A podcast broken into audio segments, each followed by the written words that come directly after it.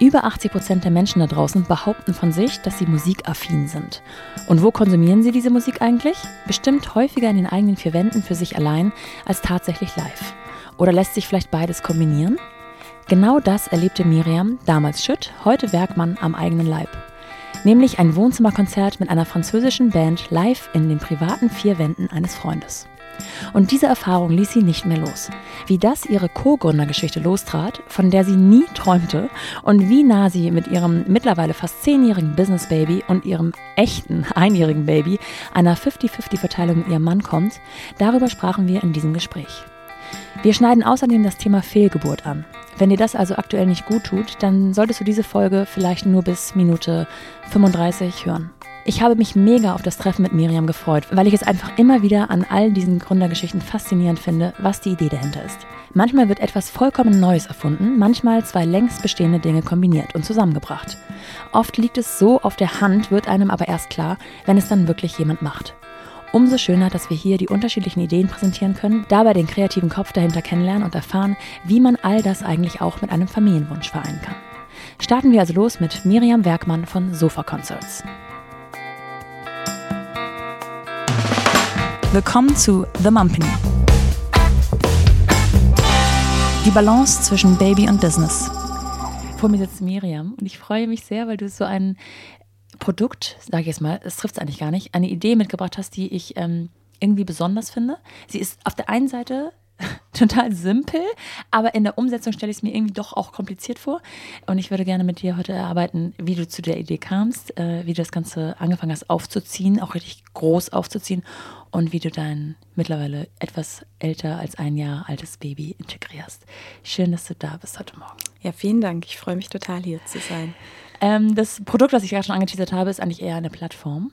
Genau. Stimmst du mir dazu? Ja, ne? ja kann man so sagen. Ein Marktplatz, ja. Ein Marktplatz. Wir sprechen von Sofa Concerts und ähm, bevor wir einsteigen in die Idee dahinter, weil ich könnte mir vorstellen, dass äh, einige es schon gehört haben da draußen, vielleicht aber nicht jeder genau weiß, was es überhaupt bedeutet, was dahinter steckt und wie das funktioniert, ähm, würde ich dich gerne fragen, als du klein warst, hattest du so einen Wunsch, wusstest du schon immer, was du werden wolltest? Oh, gute Frage. Ehrlich gesagt, ich glaube nicht so ganz, ähm, beziehungsweise es ist immer hin und her äh, geschwankt. Ursprünglich wollte ich tatsächlich mal Musiklehrerin werden. Ich habe schon immer sehr viel mit Musik gemacht. Ja. Und ähm, aber das hat sich dann alles über Bord geworfen. Bist du, hast du selber mal gesungen oder ein Instrument gespielt? Gesungen oder? nicht, aber Klavier gespielt. Ich habe tatsächlich auch Musikabitur gemacht. In Ja. Baden-Württemberg hatte man die Möglichkeit, ein ja, Neigungsfach hieß es damals, also ein Fokusfach zu wählen. Und da hatte ich mich für Musik entschieden und damit auch ja, da das Abitur absolviert. Ja. Und dann hieß es immer, ich soll Musik studieren. Aber ich war nie die Person, die äh, einfach sagt, ich bin fünf, sechs Stunden am Klavier und übe Ja. irgendein klassisch, klassisches Stück. Von daher war es für mich direkt klar, nee, das ist nicht mein Ding. Verstehe, aber trotzdem ist Musik so ein Thema, was dich dein Leben lang schon begleitet. Total, total. Also das finde ich immer ganz interessant bei der Heraus, äh, beim Herausarbeiten, ob sozusagen der Wunsch des Gründen Mhm. der Ursprung ist und man sich dann eine Idee sucht oder ob man, ob die Idee auf einen selber zukommt. Bei mir war es tatsächlich zweiteres. Also ja. ich habe, ich habe auch mal am Anfang des Studios, äh, Studiums, ich habe BWL studiert und habe da am Anfang wurde ich gefragt, möchtest du mal gründen? Und meine Antwort war am Anfang, nein, auf keinen Fall. Ich möchte doch nicht selbst und ständig sein. Ähm, hat sich alles geändert. Ich liebe es, ähm, aber tatsächlich war es die Idee, die zu mir kam und ich gedacht habe, warum gibt es das einfach noch nicht? Ja. Magst du vielleicht kurz einen Schlenk machen, wofür du dich dann äh, entschieden hast nach dem BWL-Studium? Also was, was war so deine berufliche Grundlage, als diese Idee zu dir kam? Mhm. Also ich habe International Business studiert in Deutschland und Frankreich und äh, wollte danach eben auch international weiterarbeiten. Bin dann den klassischen Weg in einen Konzern gegangen, habe da ein Trainee-Programm gemacht, Marketing-Job danach gehabt und ja, war in Hamburg und in London dann unterwegs. Ja. Und dann kam die Idee auf dich Dann zu. kam die Idee, genau. In welchem Jahr befinden wir uns ungefähr? Ähm, das war dann 2013, 2014, genau. Erzähl mal, was ist deine erste Berührung sozusagen damit gewesen? Ja, tatsächlich war ich äh, damals 2013 bei einem Freund in Süddeutschland äh, auf einem Wohnzimmerkonzert eingeladen. Den Begriff Sofa-Konzert gab es da damals noch überhaupt nicht. Er selbst war in der Musikindustrie aktiv und hat eben eine befreundete Band aus Frankreich, die dort in der Region bekannter war, eingeladen und seinen Geburtstag gefeiert. Und ähm, es war einfach so genial. Die Band war der Hammer. Ich habe mich gefragt, warum ist sie noch längst nicht in den Charts? Ja. Jeder, wirklich jeder ist mit dem breitesten Grinsen nach Hause gegangen und ich habe mich den ganzen Abend und die ganze Woche einfach nur gefragt, warum gibt es sowas nicht häufiger? Warum bringt man nicht Musik, Musikfans und Musiker und Musikerinnen aus aller Welt zusammen und ermöglicht es einfach, einfach zu buchen und solche Erlebnisse viel häufiger zu schaffen? Ja. Und das war der Ursprung der Idee. Ich kann das total nachvollziehen. Also ich glaube, dass ganz viele Menschen da draußen Musik gerne hören. Mhm. Die einen intensiver, die anderen weniger intensiv. Bei den einen reicht das Radio. Genau. und der andere hört dann vielleicht schon mal so einen Independent, wenigstens Radiosender oder so. Aber ich ähm, kenne das Gefühl von Live-Bands und Live-Musik und es ist einfach was völlig anderes. Ne? Also ja. egal, ob es wirklich die Straßenmusiker sind, an denen man vorbeiläuft und doch stehen bleibt und irgendwie fasziniert ist oder es auch mal wirklich live erlebt hat, vielleicht auf einem Fest oder auf einem Geburtstag, habe ich es auch schon erlebt. Ja. Ähm, dennoch, also damals diese Erfahrung, die du gemacht hast, war das dann so eine Art, ich muss da gleich so ins Detail einsteigen, um es zu verstehen, ja? ja ähm, war das so eine Art äh, Freundschaftsdienst? Also waren die befreundet und sie kamen vorbei oder hatte er sie schon organisiert? Weil ich stelle mir mal vor, dazu gehört ja auch Technik, dazu gehört ja auch, also man hat ja nicht einfach äh, eine Bürste in der Hand und singt drauf los, sondern man braucht ja ein bisschen Setup. Das ist genau das Prinzip von Sofakonzert eigentlich, dass man das nicht braucht, dass wirklich jeder Mann, jede Frau das ganz einfach machen kann. Ähm, ein Singer-Songwriter, Gitarre, akustisch, in die Ecke, in jedes kleine Wohnzimmer und es ah. ist eben möglich. Ähm, dieser Freund, äh, der ist eben aktiv in der Musikindustrie und ähm, er kannte die Band schon länger, die war in Tour auf Deutschland, hatte eben ein Off-Day. Ja. Hat am nächsten Tag ein größeres äh, ja, ein größeres Konzert gespielt und hatte diesen Off-Day und hat eben das mit einem Wohnzimmerkonzert gefüllt. Und das ist eben auch heute noch genau das Prinzip von Sofakonzerts. Ah, okay. Genau. Okay, verstehe. Und wenn ich mir vorstelle, also bei uns wohnt der Vermieter über uns. Ja, das ist die erste Frage, die meistens von mir kommt.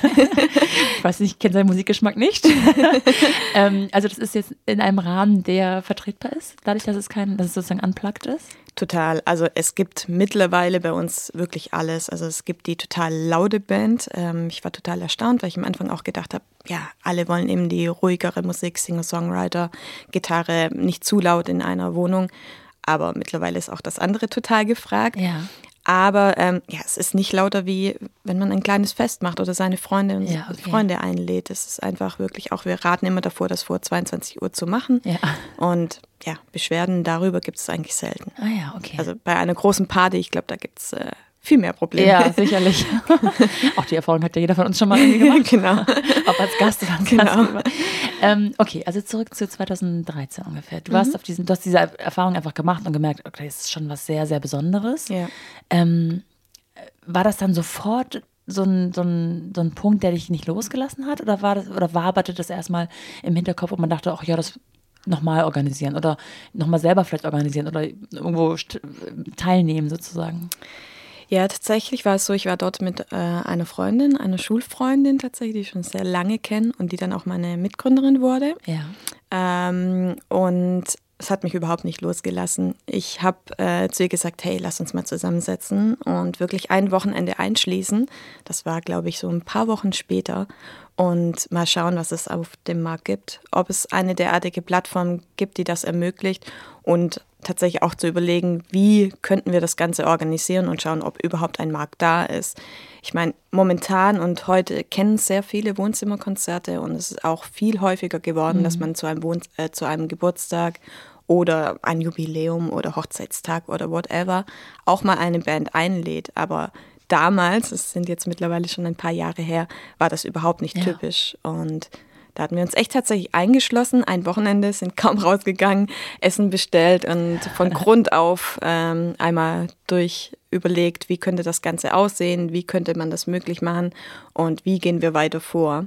Und dann auch, ich weiß, glaube ein Monat später hatten wir in komplett Deutschland Konzerte organisiert, 10 bis 15 Stück, ah. von äh, der Studentenbude mit einer tatsächlichen äh, Klezmer-Band, die total abging und die Bude äh, gefühlt auseinandergerissen hat, also nicht gemacht, aber äh, wo wirklich Party, Party ja. war, bis eben zu einer Familie hin und dann aber auch zu einem älteren Ehepaar, wo wir Konzerte organisiert hatten. Und dann ging das Ganze los. Also wir, für uns war es bis zu dem Moment noch gar nicht eine Tatsache, dass wir gesagt haben, wir wollen dringend gründen gründen, sondern wir wollen dass diese Erfahrung einfach mehr Menschen machen. Ja, und okay, hatten dann das Ganze organisiert und die Rückmeldung war dann schon so groß, dass sich Bands bei uns gemeldet hatten. Wir hatten dann eine Facebook-Seite im Online gestellt, ähm, die immer größer wurde und äh, nach kurzer Zeit sich auch eine internationale Band gemeldet hat, sie möchten das spielen, Gastgeber sich bei uns gemeldet haben, sie möchten das auch erleben. Und dann hatten wir gesagt, okay, go for it, wir probieren das Ganze jetzt einfach. Das finde ich immer so spannend, weil ich, äh, wir erzählen ja hier sehr viele Gründergeschichten und einfach so dieses, ähm, ja, also was eben zuerst kommt, die, mhm. der Gründungswunsch oder die Idee und dann auch in deinem Fall gar nicht den Gründungswunsch zu haben und dann überkommt es einen so, dass das wirklich es dieses Feuer gibt, was einen nicht loslässt. Ja. Und daraus entsteht irgendwas, was man vielleicht auch nicht von vorne bis hinten am Reißbrett geplant hat und eine Vision hat, was immer in fünf Jahren ist, sondern man macht es halt einfach erstmal. Ja. Das finde ich einfach immer rückblickend sehr, sehr, sehr spannend. Wenn du jetzt sagst, Ihr habt euch eingeschlossen und habt das mal angefangen. Kannst du da so ein bisschen uns mit ins Detail nehmen? Also, was heißt angefangen? Beginnt man mit einer, mit einer Website? Beginnt man eben mit einer Facebook-Gruppe? Ähm, wie kriegt man nicht nur den Ort, sondern auch eben den Musiker überhaupt erreicht und dann zusammen? Mhm. Ja, an diesem Wochenende hatten wir zunächst einmal geschaut, ob die Idee wirklich wert ist, weiter zu verfolgen. Also was gibt es auf dem Markt? Ja. Ist es so, wie wir uns das vorstellen? Und dann hatten wir mal Planko, wir hatten tatsächlich uns eine Fünfjahresvision aufgeschrieben ja, und gesagt haben, wo wollen, wollten wir hingehen mit dieser Idee, die ist auch bis zum Ende geblieben, also das äh, hätte ich nie gedacht. Ähm, und wir hatten ausgearbeitet, wie könnte die Webseite aussehen. Hatten das dann aber tatsächlich, dann kam der Realitätscheck ähm, an sehr viele unterschiedliche ja, ITler, Programmierer geschickt und dann kam das Preisschild zurück ja. und wir uns gedacht, okay, hoppla, so haben wir uns das nicht vorgestellt, ähm, bis wir dann tatsächlich auch von der Idee immer mit einem befreundeten eigentlich war der bis dato noch kein Programmierer, einfach ein Genie, geredet haben und äh, immer mehr davon geredet haben, ah, wir wollen das machen. Und im Hintergrund hat er angefangen, dann eine Basic-Webseite ah. zu bauen. Dann ein Jahr später hatten wir die noch einmal komplett quasi gecrashed und neu gebaut mit unserem heutigen CTO. Aber mit dieser Plattform konnten wir dann quasi starten. Ah ja, okay. Also man, das ist auch immer so ein Thema, das wir hier mal wieder aufgreifen. Es hilft schon, darüber zu sprechen. Äh, total. Also es ist tatsächlich im Anfang auch immer so, äh, viele gesagt, ja, rede nicht über deine Idee, wenn die ja. kopiert wird und, mhm. und, und. Ich bin da der komplett gegenteiligen Meinung. Ähm, wir hatten von Anfang an mit sehr vielen Unterschieden, ich habe sehr viele Gründer und Gründerinnen, Freundinnen in meinem Bekanntenkreis, da von meiner Uni her sehr viele gegründet haben und habe sehr, sehr, schnell darüber geredet, was meiner, meines Erachtens total hilft, weil auch wenn jeder in einer anderen Branche ist, machen doch fast alle die gleichen Erfahrungen. Ja. Und ähm, ja, von daher, das kann ich wirklich nur empfehlen. Viele hatten von Anfang an aber auch gesagt, na, das ist so eine Nischenidee, die klappt ja. auf keinen Fall. Wir waren sehr häufig die zwei netten Mädels in der Musikindustrie, die mhm. was Nettes machen. Also so dieses ähm, ja, ernst genommen werden war, glaube ich, am Anfang schon ein großes Thema. Ähm, wovon wir uns aber nicht beirren lassen haben, weil wir gesagt haben, ja, was haben wir zu verlieren? Ja. Äh, wir wollen das einfach machen. Wir, wir finden das genial und das Feuer, das kriegen wir auch hin, dass andere dieses Feuer ja. bekommen. Und habt ihr währenddessen noch an euren festangestellten Jobs dann gearbeitet? Ja, ich, äh, genau, ich war im Marketing tätig und meine Mitgründerin hat gerade ihr Studium zu Ende gebracht. Die hat tatsächlich Lehramt studiert. Ja. Ähm, von daher hatte ich am, dann entschieden nach einer Weile, äh, bei mir stand der nächste Karriereschritt an und ich habe mir überlegt, okay, mache ich das jetzt oder nicht? Und nachdem dann immer konkreter wurde, es hat tatsächlich Potenzial, dass wir die Idee weiter ausarbeiten, habe ich gesagt, ey, ich jetzt all in. Ähm, noch habe ich keine Familie, ich habe wirklich nichts zu verlieren. Ich kündige meinen Job und aber mit einem kleinen Sicherheitsgedanke. Ich war immer, ich gehe gerne Risiko ein, habe aber im Hintergrund immer noch ein, ja. gerne ein bisschen Sicherheit. Also ich habe mich vorab äh, beworben gehabt bei anderen Firmen und hatte dort auch dann ein Jobangebot, das ich eigentlich hätte sechs Monate später äh, gestartet und habe dann gekündigt und habe dann aber später diesen Job nie ah ja, okay. wirklich angefangen. Und äh, wie ist das monetäre äh, Prinzip dahinter? Ab wann verdient ihr Geld oder musstet ihr irgendwie in Vorkasse treten, Investitionen tätigen? Ja, also auch da möchte ich tatsächlich alle Frauen und Männer motivieren, dass man auch mit wenig Geld gründen kann. Wir hatten tatsächlich jeder am Anfang 2000 Euro investiert, ja. was für uns damals viel Geld war, aber womit man natürlich nicht ein Unternehmen gründen kann. Und hatten wirklich jeden Cent umgedreht und total viel am Anfang selbst gemacht. Äh, dadurch, dass wir alles, alles, alles selbst gemacht haben und gebootstrapped haben, hatten wir nicht große Kosten, äh, um erstmal raus auf den Markt, sag ich mal, zu gehen.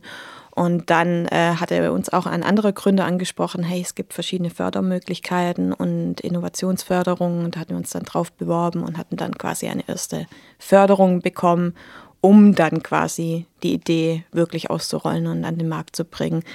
Ähm, ja, genau, so war der Start für uns.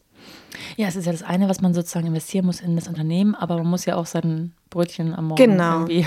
Aber damit konnten wir uns einen kleinen, quasi kleinen Gehalt auszahlen. Ah, ja, und okay. natürlich äh, war es am Anfang schon so, von einem, sag ich mal, nicht schlechten Gehalt geht es auf einmal wieder in das Studentenleben gefühlt zurück. Ja. Also da musste man auch erstmal äh, wieder mit klarkommen. Aber da ich für mich gesagt habe, ich habe einfach Bock, das auszurollen. Ich hatte da ja noch gar nicht die Intention zu sagen, ich mache das jetzt jahrelang, sondern ich mache das jetzt, weil die Idee muss ja, einfach auf den Markt. War das für mich vollkommen okay. Und dann ging das einfach immer, immer weiter. Und äh, wir hatten das erste Jahr gar kein Bezahlungsmodell darauf, sondern hatten erstmal die Idee rausgebracht, da wir sehr schnell auf den Markt gegangen sind, ja. um wirklich zu wissen, kann es funktionieren und hatten dann peu à peu im Hintergrund immer weiterentwickelt und dann das Geschäftsmodell quasi darauf gesetzt. Okay, und wie seid ihr überhaupt, ähm, oder wie habt ihr überhaupt Aufmerksamkeit auf euch gezogen? Ja, das ging sehr schnell. Ich kam ja auch aus dem Marketing und ähm, mir war sehr schnell bewusst, was wir verkaufen, ist nicht, wir verkaufen nicht, doch wir im Endeffekt verkaufen wir Bands und Musiker und Musikerinnen, aber was wir eigentlich verkaufen, sind Emotionen. Mhm. Dieses Erlebnis, jeder, der wirklich mal bei sich zu Hause ein Konzert erlebt hat von einer Band, bei der man denkt, boah, die die wird einfach richtig groß, was wir mit der, mittlerweile auch total viele erlebt haben auf unserer Plattform. Dieses Erlebnis, das sind Emotionen pur und das möchte man weitererzählen. Und das war dann auch der Grund für uns zu überlegen, okay, vorher hatte ich ziemlich viel Budget, um Fernsehkampagnen zu machen in, in ja. meinem Marketing-Job. Jetzt haben wir gefühlt 10 Euro. Was machen wir mit den 10 Euro, um trotzdem Millionen Menschen zu erreichen? Ähm, und hatten dann äh, sehr schnell für uns entdeckt, okay, wir müssen äh, Videos rausbringen, mit denen wir Potenzial haben, eben Reichweite zu generieren ähm, und die eben unser Produkt verkaufen in der Hinsicht. Und wir hatten dann einmal sehr spontan gesagt, wir stellen ein Sofa mitten hier in Hamburg auf die Mönckebergstraße. Ähm, wir machen einen Flashmob mit einem Lied und einem Künstler, der fürs Sofakonzert steht, nämlich wirklich auch ein total guter Künstler. Und ähm, einfach gemacht, geschaut, was passiert. Daraus ist ein Video entstanden, das dann, ich glaube, ich weiß nicht mal wie viel mittlerweile, aber über 25 Millionen Views hatte. Und das war so der erste Schub. Ja. Wir hatten tatsächlich auch sehr, sehr schnell Presse. Also ich, äh, unabhängig des Videos, erinnere ich mich daran, dass wir dann einmal eine Presse angeschrieben hatten und gesagt haben, äh, wir machen in Hamburg ein Sofakonzert. Wir sind zwei Gründerinnen, äh, hier ein neues Produkt, wollt ihr nicht kommen? Das war dann tatsächlich bei einer Freundin, das Wohnzimmer war 15 Quadratmeter, 20 Personen waren da, ein Singer-Songwriter und ich dachte, es kommt eine kleine Presse. Ja. Ähm, da das eine Journalistin war, die hat dann aber das Hamburger Abendblatt und die Welt mitgebracht. Und von daher ging es dann einfach tatsächlich wow. so los. Und ins, im ersten Jahr hatten wir verschiedene Fernsehauftritte und äh, verschiedene ja, Zeitungsartikel und damit ist die Plattform gewachsen, obwohl wir eigentlich von, vom Marktplatz her noch gar nicht so weit waren. Ja. Aber auch da, das ist nach all den Jahren immer noch ein sehr, sehr wichtiger Punkt von Sofa Concerts, dass wir einfach schaffen, hey, Emotionen, Geschichten zu generieren, die eben gerne erzählt werden. Und ähm, da braucht man nicht das riesen Marketingbudget, sondern man braucht einfach die clevere Idee oder die Emotionen, die Menschen berühren in der heutigen Zeit. Und äh, das ist nach wie vor ein total wichtiger Wach Wachstumshebel von uns. Ja, das stimmt. Ich finde es genial. Es gibt einfach sowas seit eh und je. Es gibt Musik seit eh und je. Ihr bringt die beiden Sachen zusammen. Ihr denkt es irgendwie anders. Mhm. Äh, also sowas war jetzt im übertragenen Sinne natürlich. Ne? Ähm, und das finde ich einfach genial. Ich liebe diese Geschichten. Ich liebe auch, wenn irgendjemand sich was völlig Neues, ein Produkt erfindet sozusagen. Mhm. Aber wenn man einfach an Sachen neu rangeht und Sachen zusammenbringt, die so irgendwie offensichtlich eigentlich sind, dass sie ja. zusammenpassen und man das einfach anders aufspielt. Das, ähm ja, es gab damals eben die, so die typischen Booker, da hatte ich aber mich gefragt, ja, wenn ich jetzt selber einen Geburtstag habe, gehe ich auf einen Booker zu, der dann 20 Bands hat? Ja, genau. Nein, da ist der Weg zu lang. Ja. Und dann gab es verschiedene Plattformen, die hatten aber den bunten Blumenstrauß vom gefühlt Clown, den Rednern, Ah, bis ein ja, paar. Musiker, die so die typischen Alleinunterhalter waren. Aber Ja. das war auch nicht das, was wir verkörpern wollten. Wir wollten wirklich Newcomer und Newcomerinnen verkörpern, die eben morgen die nächsten Stars sein können und bei denen man diesen Wow-Effekt hat. Ja.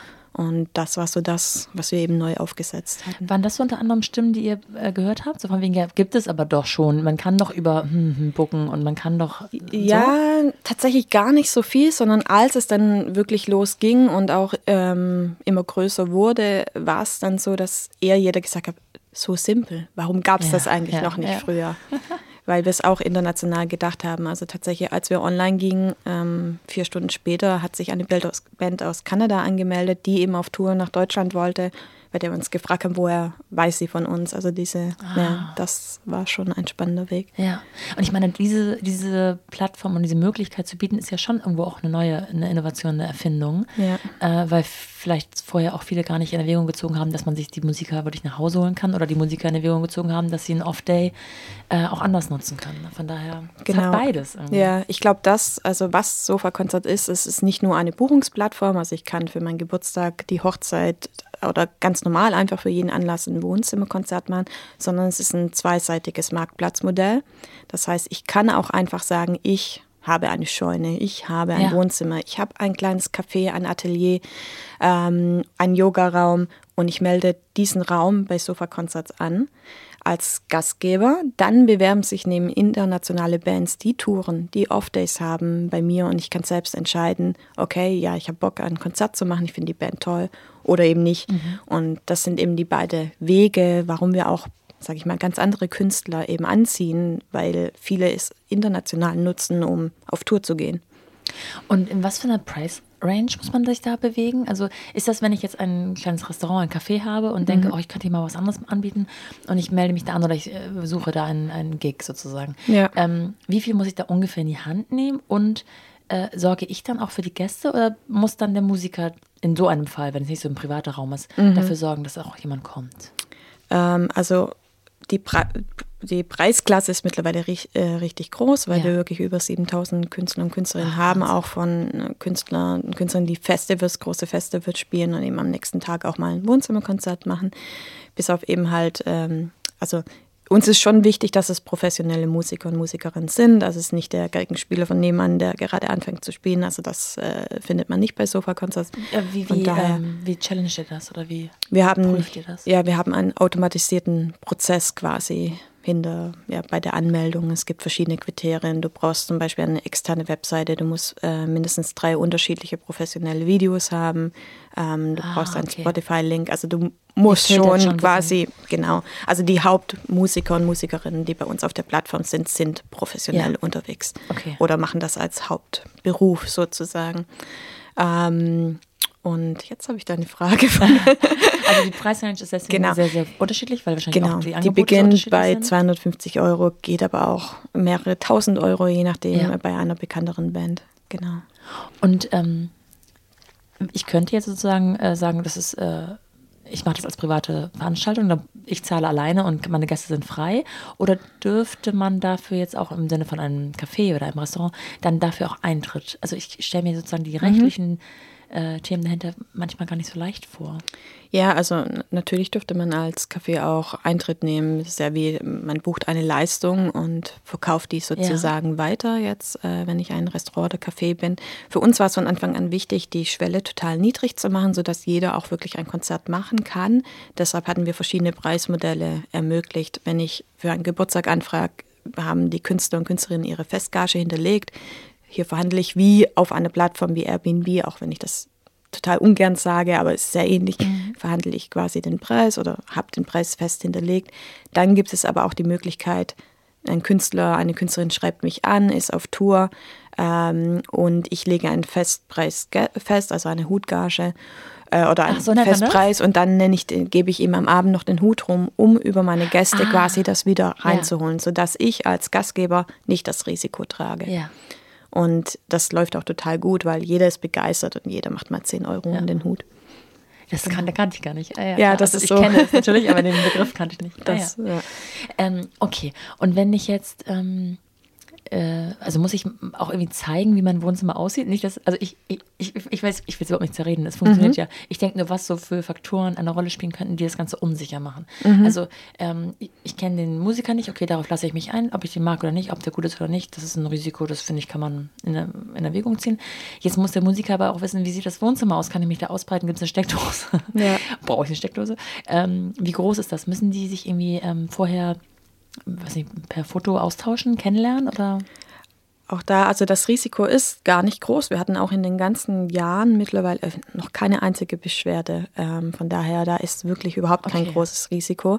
Bei dem, äh, mal aus der Sicht des Gastgebers, wenn ich einen unbekannten Künstler, eine unbekannte Künstlerin zu mir nach Hause einlade, ist sie nicht so unbekannt. Ich habe alles Material. Also ich, ich sehe den Künstler, ich sehe das Profil, ich, äh, ich lasse ja. mich auch auf die Musik ein. Ich weiß ja ganz genau, wie der Musikstil ist. Ich sehe das ganze Feedback der vorherigen Buchenden und der Künstler und die Künstlerin kann sich nicht erlauben, ein Fauxpas zu machen, weil sie ja weiterhin gebucht werden ja. möchten.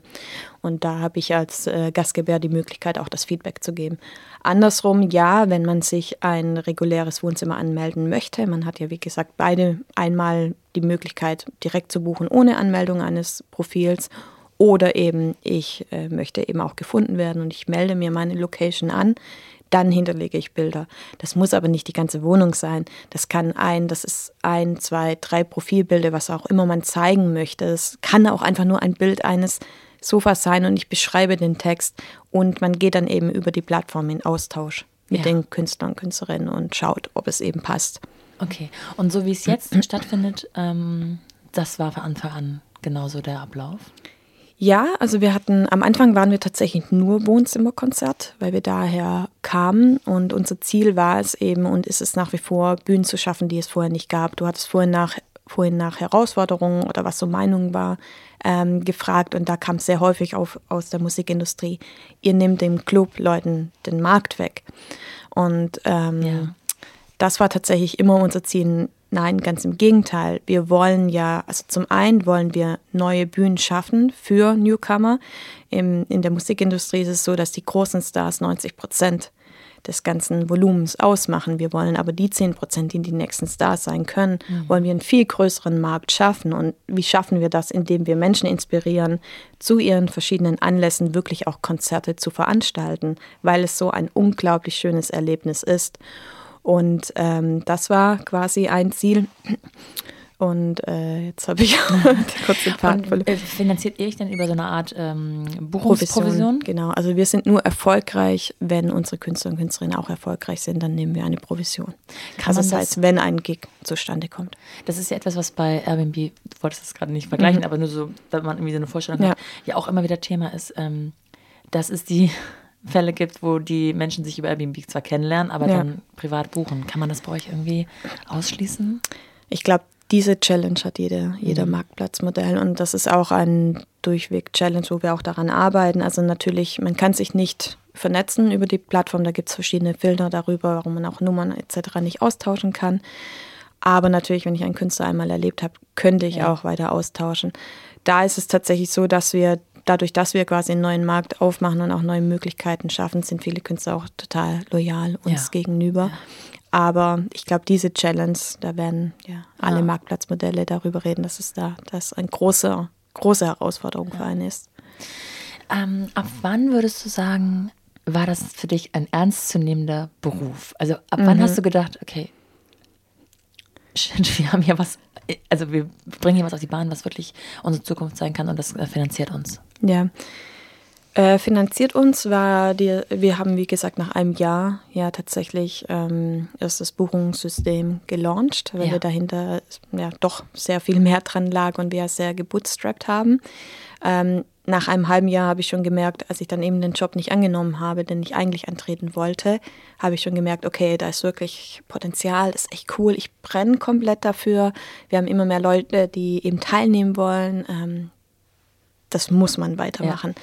Das hatte ich da schon gemerkt und hatte auch einfach total Bock und habe gemerkt, in mir steckt das Gründerthema. Ich war schon immer jemand, der gerne irgendwie neue Ideen ausprobiert hat, der den Drive hat, der Lust hat, einfach Dinge umzusetzen. Und da ging mein Herz komplett auf, weil ich eigentlich mein Hobby zum Beruf gemacht ja. habe. Und ähm, dann einige Jahre später, wir hatten, ich hatte es ja schon mal erwähnt, verschiedene Viralhits. Ähm, dann kam tatsächlich noch ein neues Geschäftsmodell dazu, nämlich auf einmal kamen total viele große Marken auf uns zu und haben gesagt, hey, ihr habt total viele Künstler und Künstlerinnen, ihr habt ein richtig gutes Gespür für, Musik, äh, für Marketing und eben für Musik. Könnt ihr uns nicht auch so etwas äh, entwickeln? Also hat sich relativ schnell zu Sofa Concerts der Plattform einen weiteren Bereich entwickelt, die Sofa Concerts Agentur, die aber auf den Fokus emotionales Marketing mit Musik, also immer auch wieder unseren Künstlern und Künstlerinnen was Gutes tut, weil eher eben höherpreisige Gigs zustande kommen.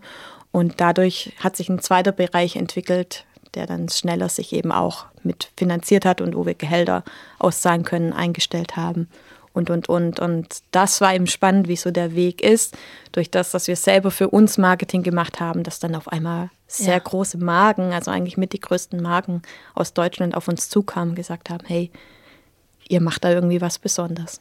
Das kann ich mir total vorstellen. Also da liegt, da liegen diese einzelnen Faktoren auf der Straße und ihr seid mhm. diejenigen, die sie sehen und zusammenbringen. Und das ist ein richtiger Mehrwert. Ich, meine nächste Frage wäre gewesen, ob irgendwann mal jemand angeklopft hat und, keine Ahnung, investieren wollte, kaufen wollte, es euch abnehmen wollte in irgendeiner Art und Weise. Ja, also wir hatten relativ schnell am Anfang, ich erinnere mich an eine E-Mail von einem VC, das wir bekommen hatten, wo wirklich nur eine Zeile drin stand. Wir müssen reden ich habe das gar nicht ernst genommen. Ich habe gedacht, Spam, habe es nicht angeschaut. Und dann äh, kam irgendwann meine Mitgründerin. Ich habe jetzt doch mal die E-Mail-Adresse gegoogelt. Das ist mit einer der größten VCs in Europa. Und da haben wir gemerkt, okay, um weiter zu wachsen, brauchen wir auch Geld, weil wir wussten, wir müssten diese Plattform, die wir quasi vom Scratch selbst gemacht haben, die wirklich überall aneckt und wirklich nicht gut funktioniert, ja. viel zu schnell gewachsen ist für, dem, für das, wie die Plattform war, müssen wir einmal komplett kaputt machen und quasi das Haus neu bauen. Und dafür brauchen wir äh, Leute und Mitarbeiter und die müssen bezahlt werden. Und da hatten wir dann gemerkt, okay, wir brauchen ein bisschen Geld. Hatten auch diesen Weg dann mit VCs durchgemacht, hatten am Ende verschiedene Angebote. Aber dann kam kurzfristig auch ein Power-Gastgeber von unserer Plattform, der eben auch schon verschiedene Firmen aufgebaut hat und Business Angel ist und gesagt, hey, ich bin auch bereit zu investieren. Ich biete euch genau das Gleiche an. Ähm, und ihr habt aber weiterhin komplett eure Freiheiten. Und der kam auf euch zu? Ja, oder hattet genau. ihr mit ihm irgendwie mal darüber gesprochen, dass, es, dass ihr in diesem Wir, Der war ein Power-Gastgeber und dadurch, dass er in der, sag ich mal, in der Geschäftswelt aktiv ist, hatten wir immer mal wieder so ausgetauscht und da auch wieder eben den Tipp, äh, zu allen Themen gibt es Experten und Expertinnen einfach offen darüber reden ja. und da hatten wir auch offen darüber geredet, wie, wie er die Kondition findet und wie es generell ist. Also auch das VC-Angebot, das wir hatten, es war ein super guter Austausch und wir konnten da auch, mir war es total wichtig, die Werte beizubehalten und es auch weiterhin auch so zum Wachsen zu bringen. Es war mein Baby, mhm. wie, wie wir das uns quasi vorstellen. Und ich wollte nie den Weg gehen, wie ich es bei eben ganz vielen anderen Startups gesehen habe, total viel Geld dahinter und dann sehr viele Leute einstellen und dann fährt es irgendwann gegen die Wand und ich entlasse alle auf einmal, weil ich keine Finanzierung, weil ich nicht die nächste mhm. Finanzierungsrunde bekomme. Und irgendwie wollte ich diesen Weg nie gehen, weil ich sagte, ich will lieber organisch das Ganze aufziehen, nicht irgendwie total viel Geld verbraten. Und deshalb hatten wir auch nie eine riesen, riesen Runde gemacht, sondern eher uns sehr gezielt die Personen ausgesucht, die wir eben mit reinnehmen. Und ja, hatten da tatsächlich kurz vor dem Vertrag, den wir eigentlich unterschreiben wollten, uns dann doch für diesen, sag ich mal, noch autonomeren Weg ja. entschieden. Wie, ihr seid ja zu zweit gestartet. Wie viele Personen wart ihr zu dem Zeitpunkt so ungefähr? Weißt du das noch? Ähm, ich glaube so sechs. Also auch, ja, okay, aber auch ja. schon richtig Arbeitsplätze geschaffen und auch eine gewisse genau. Verantwortung und so. Ja. Ähm, seid ihr bis heute zu zweit? Äh, nein, äh, tatsächlich vor drei, zweieinhalb Jahren, zweieinhalb Jahren genau, ist meine Mitgründerin rausgegangen, aber aus dem Grund, weil sie für sich gesagt hat, sie ist gut in Dinge an den Start zu bringen. Ihre Stärke liegt aber nicht darin, Geschäftsführerin okay. zu sein. Ja. Und das hatten wir auch schon länger gemerkt und hatten dann überlegt, holen wir jemand Drittes mit rein oder nicht. Und dann hat sie gesagt, sie möchte gerne raus und ja. ähm, ist dann ein sehr guter Freund von mir mit rein, der uns schon länger mit beraten hat. Und ja, war auch ein guter Weg für Sofa-Konzerts. Hättest du es alleine gemacht? Weitergeführt? Nee, überhaupt begonnen? Ich glaube nicht, nee. Also, aber ich bin auch, ich, da muss sich auch jeder selbst challengen. Ich bin eine Person, die total gerne im Team arbeitet. Mhm. Ich brauche diesen Sparing, ich brauche auch diesen Push. Wir hatten sehr häufig. Ich meine, ein Startup gründen hat immer Hoch und Tiefs. Ähm, und bei uns war das witzigerweise immer so, wenn ich einen Hoch hatte, ja. war meine äh, Mitgründerin häufig mal so, oh, oh je, es geht nicht voran ja. oder wie können wir schneller voran? Und so haben wir uns beide durchgezogen und ich brauche das auch. Also ja. ich bin, glaube keine Einzelgründerin. Und das war dann auch wahrscheinlich ein Grund, dir wieder jemanden an die Seite zu holen. Ja, genau. Das mhm. verstehe ich. Ja. Es ist, ähm, manchmal beginnt man ja eine Sache allein und dann ist es gar nicht so leicht, jemanden zu finden, der dann so passt. Mhm. Aber umso schöner ist, wenn man direkt von Anfang an zusammen gestartet hat und ja. Oft genug merkt man unterwegs, dass es dann irgendwie nicht mehr passt oder ähm, ja, sich glaub, Lebensumstände ändern oder ja, so. Da war es bei uns tatsächlich gut. Also viele gehen ja dann komplett im Fight auseinander. Mhm. Bei uns war es tatsächlich auch so, dass wir auch schon länger gesehen haben, okay, eigentlich sind jetzt hier ein bisschen andere Stärken gefragt und auch der Wunsch da war und ja, bis dann der Weg eben kam, okay, wir ja. haben auch jemanden, der da mit weiter vorantreiben ja. kann. Wie sieht dein, wie sah und wie sieht mittlerweile dein Arbeitsalltag aus? Also was sind so deine wirklichen, äh, dein, was ist dein Arbeitsgebiet und was sind so deine Arbeitszeiten auch mhm. gewesen bis heute? Ähm, ja, mein Arbeitsgebiet ist schon immer da, wo ja, meine Leidenschaft liegt, ist der Marketingbereich und so alles strategische und Business Development. Ähm, das ist es auch nach wie vor. Es war, als meine Mitgründerin noch dabei war, noch mehr auch die ganzen Vertriebs- und Finanzsachen. Das war aber auch der Grund, warum es irgendwie zu viel war und wir gesagt haben, wir müssen das weiter aufteilen und ähm, ich habe dann quasi auch die Agentur abgegeben, die ich aufgebaut habe. Das übernimmt jetzt mein Mitgeschäftsführer und ich fokussiere mich eben auf alle Wachstums-, Business Development-Themen und alle Marketing, Online-Marketing, Performance-Themen.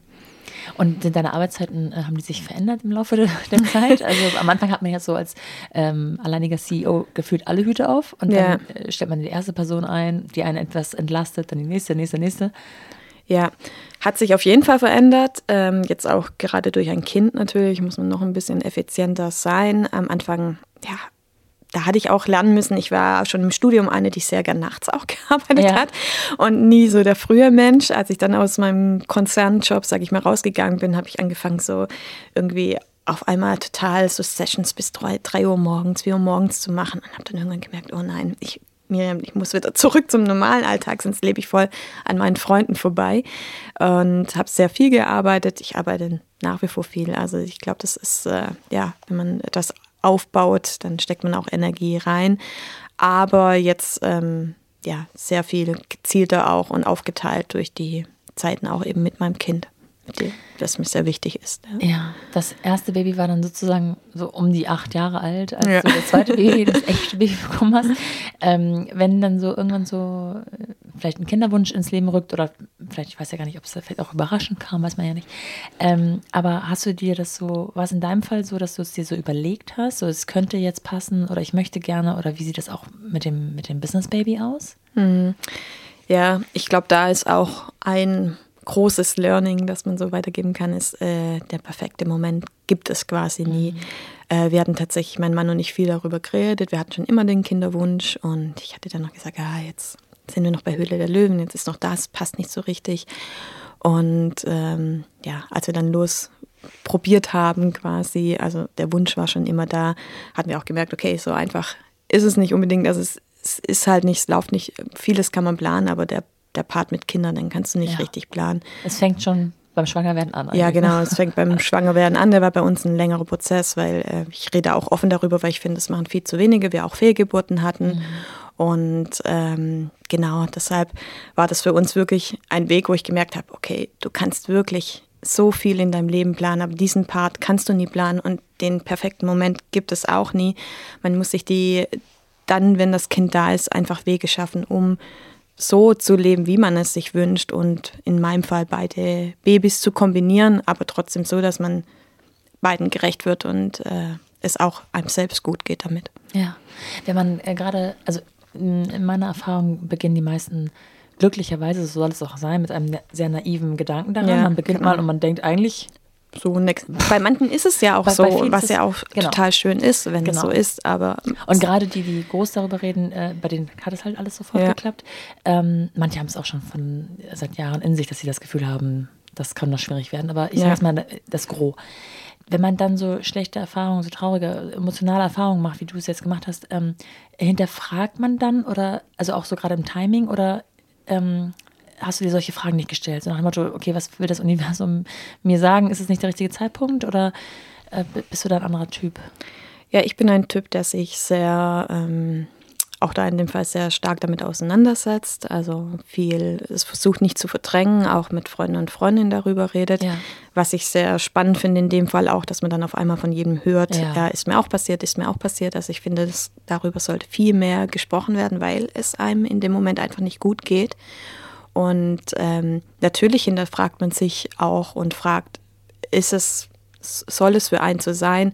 Allerdings hatte ich da nie, für mich war immer klar, ich wir werden Kinder haben und ich möchte auch Kinder haben. Ich bin ein totaler Familienmensch und gut, wenn es nicht klappen sollte, dann überlegen wir uns einen zweiten, einen anderen Weg.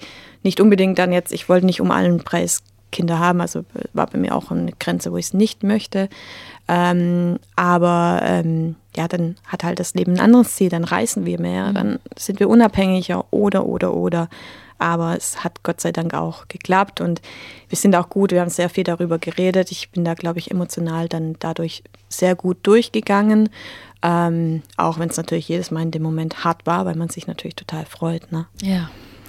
Kon gab es dann so einen Moment, den man erreichen konnte, wo man die Sorge abgelegt hat und dann doch wieder eher im Alltag oder in der vielleicht auch Organisation und Planung war? Oder hat diese Sorge dann überwogen bis zum Ende? Die Sorge, dass es nicht dass klappt. Es wieder nicht klappt?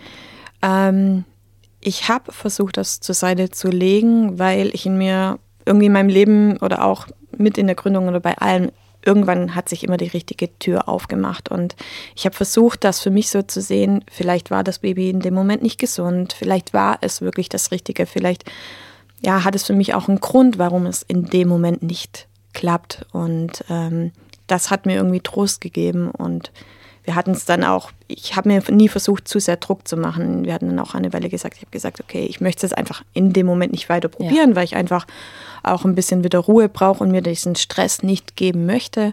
Und ich glaube, das war zumindest für uns, und ich glaube, da muss jeder seinen eigenen Weg finden, der richtige Weg. Und als es dann geklappt hat, hatte ich auch die Zuversicht. Ich hatte dann für mich gesagt, es bringt mir jetzt nichts, mir zu sehr zu viel Kopf machen oder die Angst zu haben. Und ich glaube, das ist auch etwas, was man durch die Gründung tatsächlich auch sehr stark lernt.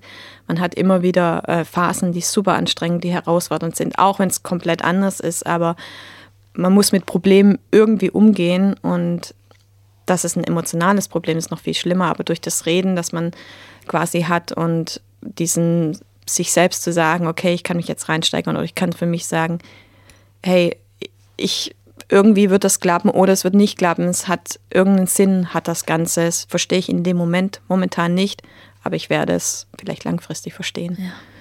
Ist dein Mann auch äh, in deinem Business Baby involviert in Sofa Concept? Nein, gar nicht. Der ist auch in einer komplett anderen Welt. Okay. Also er ist angestellt und ja.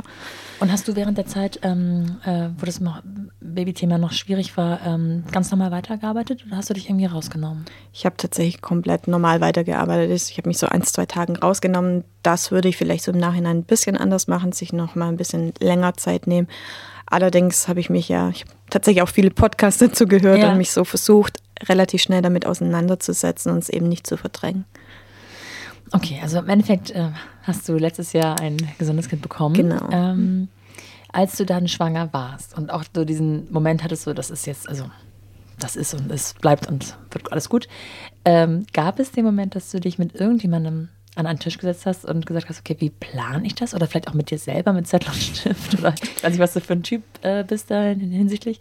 Oder lässt es einfach auf dich zukommen und denkst, passt schon?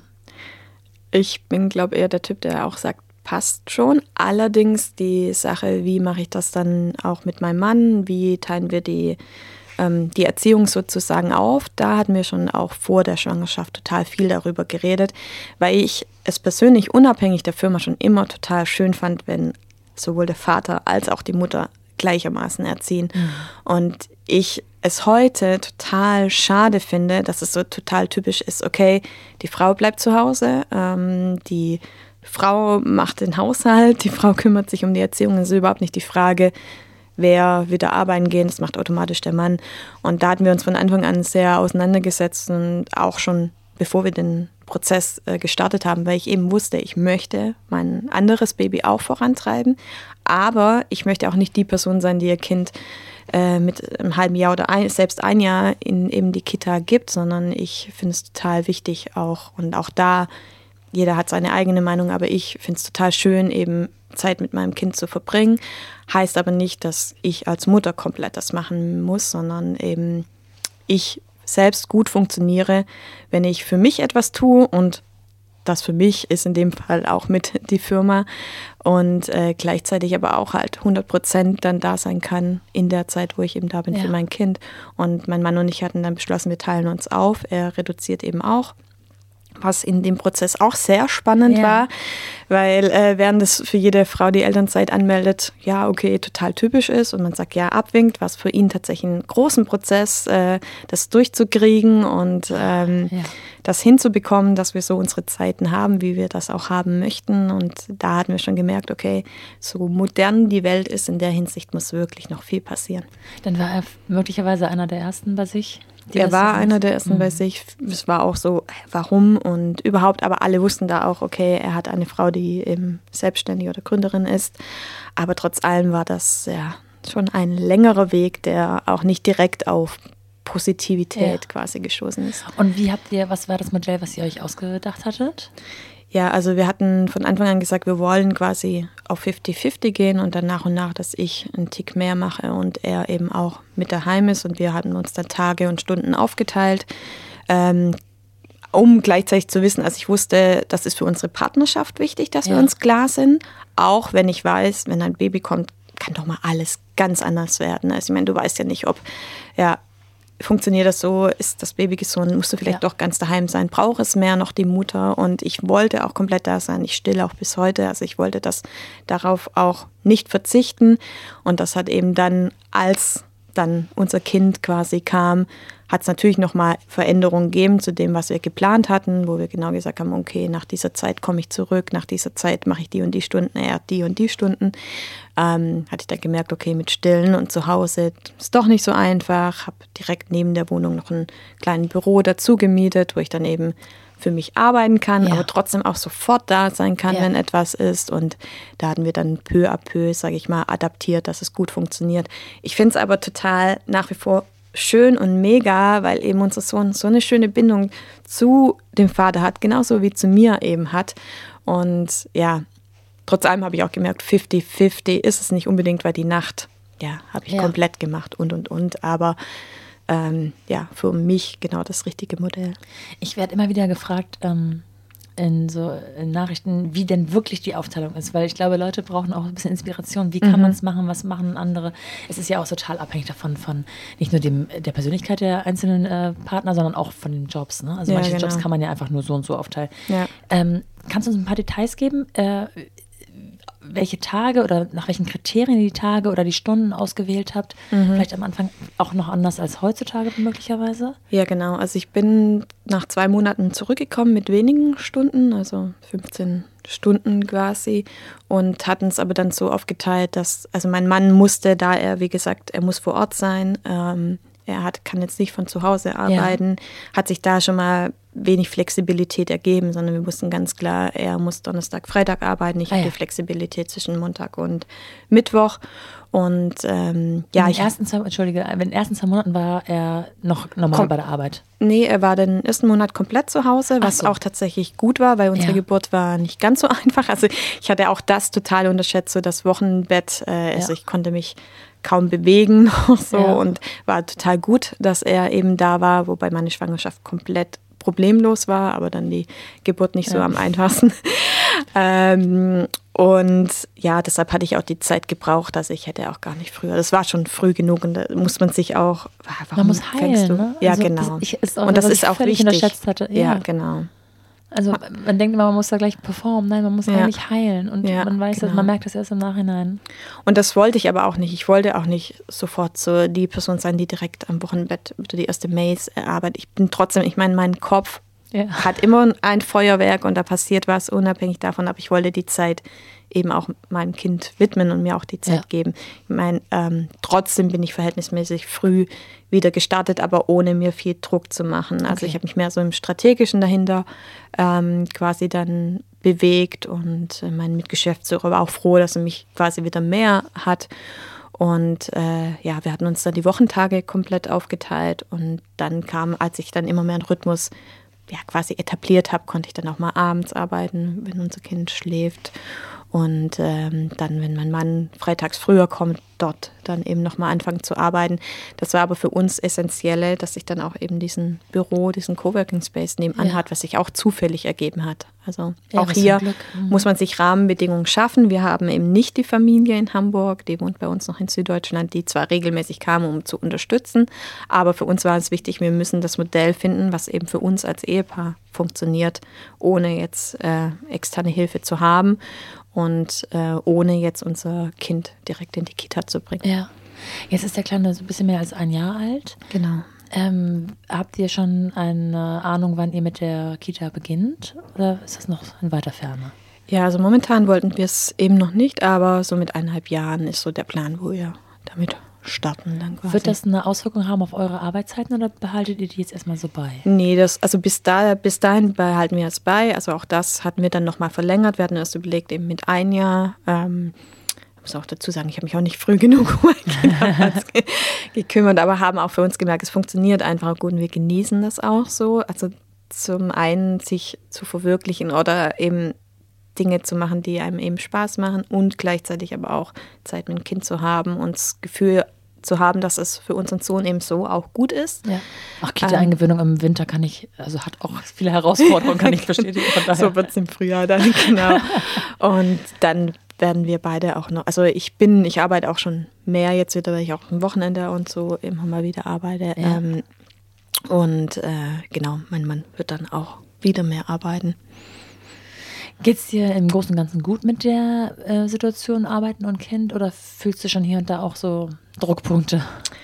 Am Anfang fand ich es einen Tick schwieriger, so beiden gerecht zu werden, ja. ähm, weil man am Anfang vor allem Gefühl hatte, man kam zurück in die Firma und so der Job hat sich ja nicht verändert. Ja. Es ist nur die Zeit, die weniger ja. ist. Und ich bin grundsätzlich schon ein Mensch gewesen, der recht effizient, effizient unterwegs ist. Es ist nicht ja. so, dass ich sagen kann, okay, jetzt mit weniger Zeit äh, bin ich einfach noch ein Tick effizienter. Ja. Ähm, das war am Anfang eine Herausforderung, wo ich auch gedacht habe, okay, da hätten wir vorher noch ein bisschen mehr überlegen können, wie können wir das kompensieren, müssen wir noch jemand einstellen oder was können, können wir eventuell noch mehr auslagern. Ähm, da war dann der Druck schon da. Mittlerweile verspüre ich es nicht mehr so, weil ähm, wir einfach nochmal Wege geschaffen haben, um das einen Tick besser und effizienter zu machen. Und ich dann einfach, wenn ich von der Arbeit komme, dann ist es auch erstmal 100 Prozent mein Sohn. Und dann kann ich wieder, wenn er schläft, kann ich mir wiederum Gedanken machen oder bin wieder erreichbar. Aber ich habe mir hier so diese Räume geschaffen. Wenn ich aber in der Arbeit bin, bin ich auch hundertprozentig da, weil ich weiß, dass mein Sohn bei meinem Mann ist und es ihm ja. total Spaß macht, die schwimmen gehen. Er hat sich dann, mein Mann hat sich so sein Programm zurechtgelegt, die Krabbelgruppe, dort ja. eben das Schwimmen. Was aber auch da wieder spannend war, ne? in der Krabbelgruppe wird er gelobt, dass er ja, das auch macht und äh, ja, also es sind so interessante Erfahrungen. Ich frage mich, warum es äh, doch immer noch so, ich meine, wir leben in 2023 und es gibt ja hier und da die Beispiele, ähm, warum es trotzdem immer noch so ein seltener Fall ist. Also ich weiß jetzt gar nicht, wie deine Bubble ist. Vielleicht hm. seid ihr ja gar nicht die Einzigen, die es so aufteilen, aber alle Frauen, die ich hier spreche, die es so ähnlich versuchen, also 50-50 mhm. ist einfach, also wirklich 50-50 ist einfach sehr schwer, auch, aber man ja. versuch, viele versuchen, die haben den Anspruch, es mhm. ansatzweise so zu schaffen und sind dann weit und breit immer die Einzigen. Mhm. Wie ist es bei euch?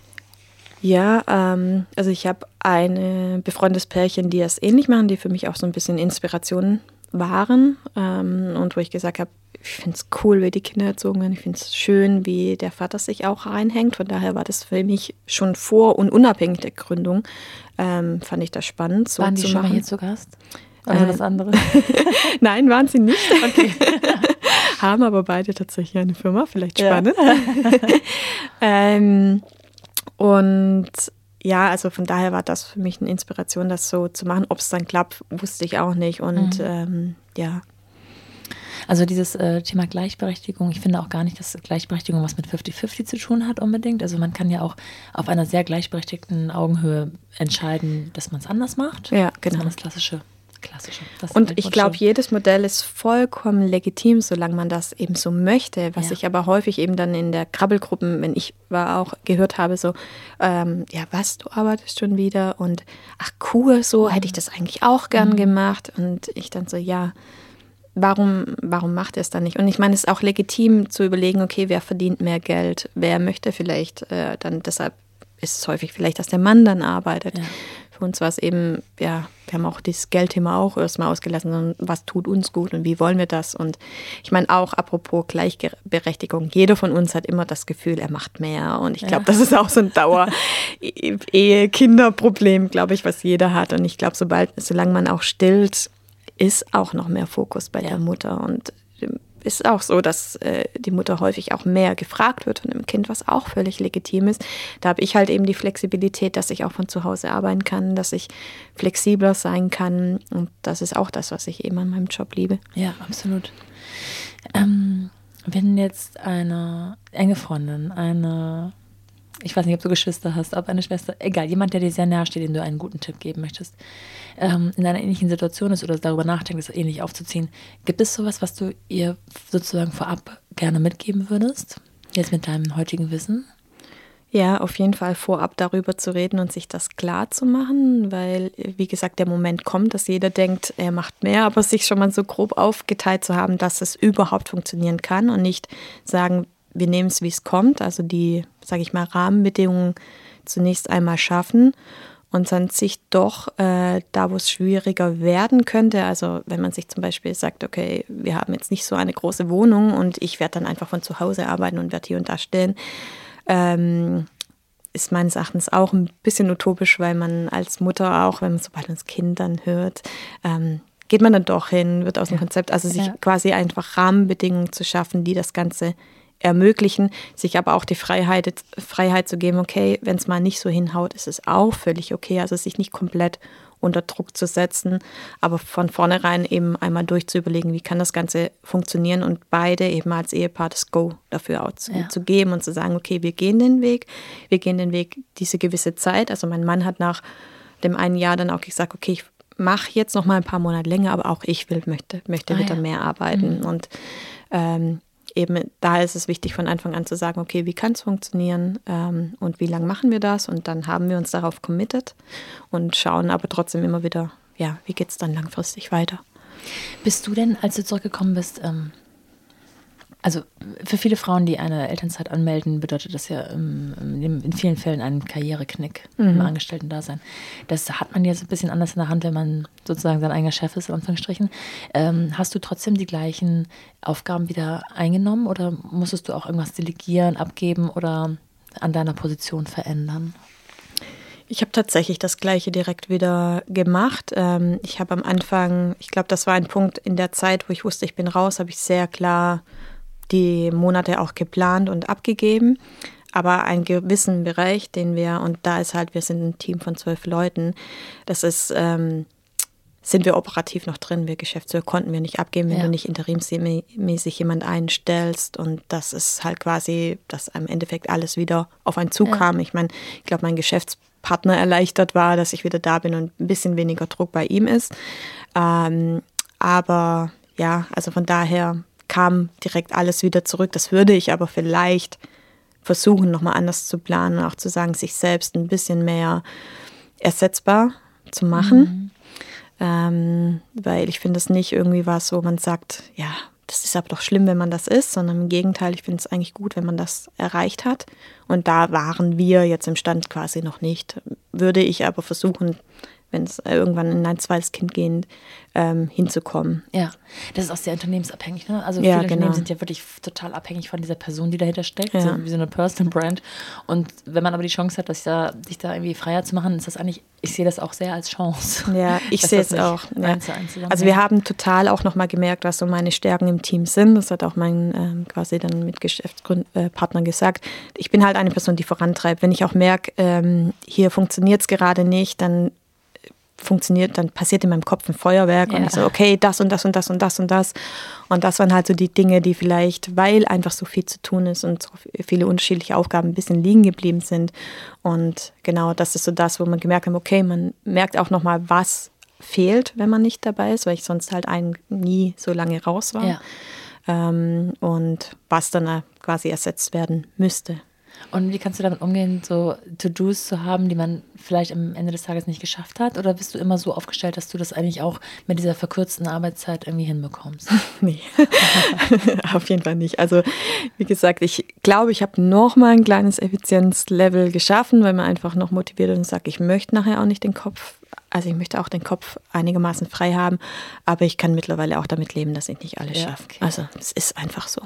Ich bin sehr stark am Priorisieren. Ja, sehr gut.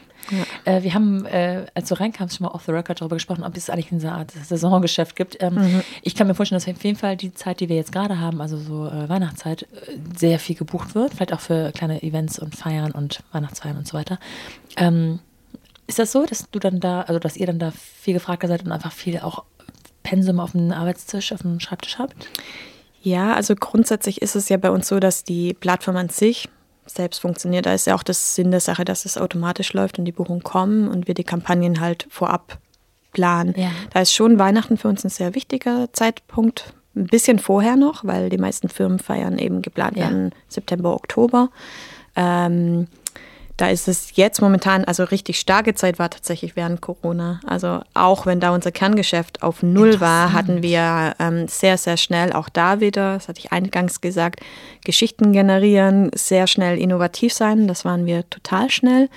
Ähm, da hatten wir Online-Events gemacht und da ging es dann, hatten wir so SEO optimiert, dass wir halt sehr schnell gefunden wurden, dass da richtig, richtig abging. Also grundsätzlich ist die Weihnachtszeit für uns äh, eine wichtige und gute Zeit, ähm, die aber, wenn so reguläre Bookings sind, wir, haben wir unsere SEO-Seiten, die sind optimiert, müssen wir noch eine Kampagne machen. Ähm, wenn so ein neues Geschäft war, wie jetzt eben während der Corona-Zeit, da war es dann richtig heftig. ja. ja. Ja, darüber haben wir noch gar nicht gesprochen. Ihr habt sich ja quasi, also ihr seid ja flexibel geblieben und habt das Ganze wieder ein bisschen umgeschiftet und einfach, einfach in Anführungsstrichen, digitalisiert. Ja, wir hatten da, das war echt heftige und spannende ja. Zeit. Also ähm, als das dann tatsächlich so war, dass wir gemerkt haben, oh, unser Kerngeschäft ist auf Null, beziehungsweise eigentlich sogar noch schlimmer negativ. Wir müssen alle Gagen wieder auszahlen. Also die, die, die ja, die gebuchten Konzerte zurückzahlen. Ja. Ähm, und eigentlich funktioniert gar nichts mehr. Kein Geschäft ist null, null, null. Hatten wir sehr schnell gesagt, okay, was können wir als neues Produkt machen? Wir hatten innerhalb kürzester Zeit, und ich glaube, das ist eben auch eine Stärke von unserem Team und von Sofa Concerts, gesagt, okay, was bewegt momentan die Menschen? Unsere Künstler und Künstlerinnen sind zu Hause, haben auch kein Geschäft und hatten dann die Musikbotschaften ins Leben gerufen. Also das war ja, Hochzeiten konnten nicht stattfinden, Geburtstage wurden nicht gefeiert, aber unsere Künstler können trotz allem, allem ein Ständchen spielen. Das machen sie halt per Video, mhm. das eben digital verschickt werden kann. Und auch da hatten wir wieder ein emotionales Video gemacht, dass jeder Künstler hatte sich äh, zu Hause selbst gedreht, weil wir konnten ja nicht drehen und hatten dann zusammengeschnitten und das ging dann auch wieder viral äh, und hat es auch in die Tagesthemen eben geschafft, ja. wobei wir dann wieder total viele Buchungen hatten, unsere Künstler und Künstlerinnen Aufträge hatten. Das gleiche haben eben wir eben gemacht dann mit Online-Events. Wir hatten dann ein äh, größeres Team-Meeting gecrashed mit einer Überraschungsfeier von unserem Künstler. Auch das Video ging wieder ein bisschen viral und dadurch hatten wir dann wieder Online-Events, Buchungen und das war eigentlich so recht gut und wir auch gesagt haben, okay, hier, wir wenden wieder unser Sofa-Konzertsprinzip an, was berührt momentan die Menschen, wie können wir durch die Musik emotional an die Menschen rankommen und dadurch eben wieder auch Aufträge für unsere Musiker und Musikerinnen eben schaffen. Ich glaube, das ist auch so ein wichtiger Punkt beim Unternehmertum und Gründertum, dass man da irgendwie, ja, zu jeder Herausforderung irgendwie auch versucht, einen Lösungsansatz ja. zu finden. Wir hätten auch sagen können, okay, wir schließen und wir ja, machen jetzt, eben. nehmen die Förderungen mit. Ja. ja. Ähm, eine Anekdote musst du unbedingt noch erzählen, weil man, äh, du hast schon gesagt, ihr wolltet vor allem auch ursprünglich den, den Künstlern, die noch nicht groß sind, eine Chance bieten. Aber da tummelte sich ja mal jemand, den man sehr, sehr gut kennt. Und ähm, das war ein, ja, was war das? Eine Idee von euch, äh, das ein bisschen so zu verpacken, dass man vielleicht gar nicht weiß, welche, wem, welche Katze im Sack man Kannst du das ja. mal erzählen? Ja, auch das war wieder ähm, ein Marketinggedanke quasi. Wie können wir noch mehr Leute erreichen? Wir hatten, ich hatte eingangs erzählt, diese Idee gemacht äh, äh, mit dem Sofa und dem Flashmob in der Stadt, wo wir 25 Millionen Aufrufe hatten. Ja. Da hatten wir dann auf einmal total viele Anmeldungen aus Brasilien und eine Community. Dort lief es tatsächlich in den Nachrichten in Brasilien und in Kanada. Ja, aber wir hatten da Marktplatz gar nicht das Angebot. Das heißt, konnten nicht zur Buchung kommen. Ja. Und dann hatten wir uns danach gefragt, okay, wir müssen jetzt irgendeine Aktion machen, die für den deutschen Markt ist. Und sind da dann auch mit unterschiedlichen bekannteren Stars, unter anderem in dem Fall Bosse, ja. ins Gespräch gegangen. Und auch da wieder, es muss nicht viel Geld kosten. Mit einer guten Idee kann man auch unterschiedliche Menschen überzeugen. Und hatten halt beschlossen, okay, wir schleusen ihn undercover als Künstler auf unsere Plattform ein. Ja. In dem Fall tatsächlich als Country-Musiker. Jimmy hatten wir ihn genannt.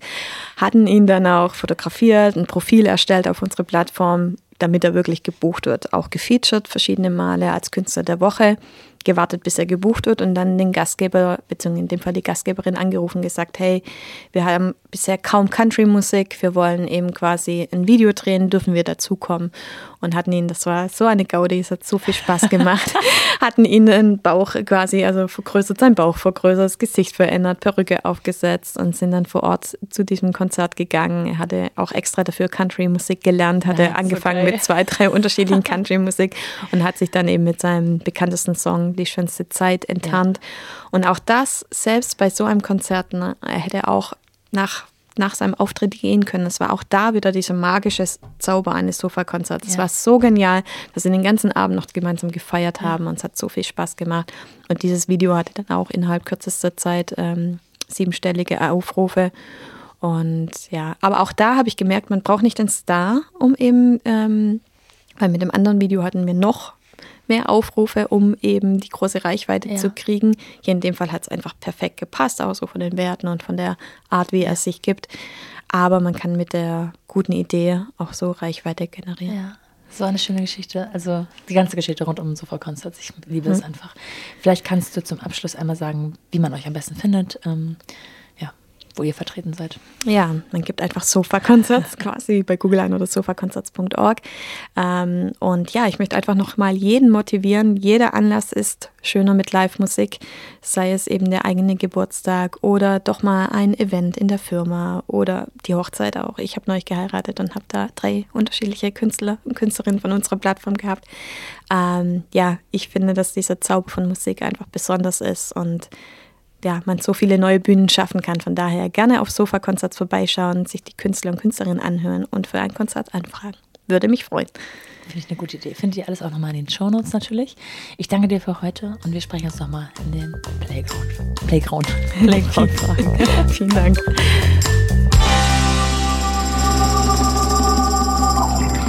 Also mir haben diese Details zu Sofa-Concerts erstens die Hemmung genommen, das vielleicht auch mal für uns zu Hause in Erwägung zu ziehen und zweitens auch total auf den Geschmack gebracht, das auch mal zu erleben und jemand anderem zu schenken. Wenn es euch also genauso geht, dann schaut auf jeden Fall mal in den Show Notes vorbei und findet da noch einmal alle Infos und abonniert doch den Podcast und aktiviert die Glocke, damit ihr keine Folge verpasst. Gerade jetzt, wenn ich mir vielleicht demnächst eine kleine Silvesterpause gönne, bekommt ihr so definitiv mit, wenn es wieder losgeht. Und am wichtigsten eigentlich, erzählt euren Freundinnen und Freunden davon. Denn je mehr wir mit diesen Themen erreichen, desto besser. Wir brauchen mehr weibliche Gründerinnen und wir brauchen mehr Sichtbarkeit für diese Themen wie Vereinbarkeit, wie und ob man das alles hinbekommt und wie das eigentlich funktioniert. Also, teilen, teilen, teilen. Bis dahin, eure Nora.